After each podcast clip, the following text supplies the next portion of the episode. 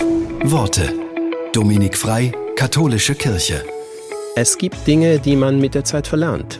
Die Bloggerin und Autorin Susanne Niemeyer erinnert sich. Wann hast du das letzte Mal bäuchlings auf einem Steg gelegen und nach Fischen geschaut? Wann hast du zuletzt Marshmallows über einem Lagerfeuer gegrillt? Wann hast du aufgehört, deine Schuhe auszuziehen, sobald du ans Meer kommst?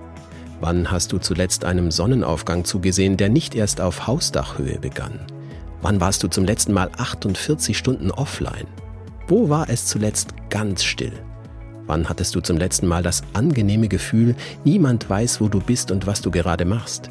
Wann hast du das letzte Mal zum Spaß auf einer Mauer balanciert?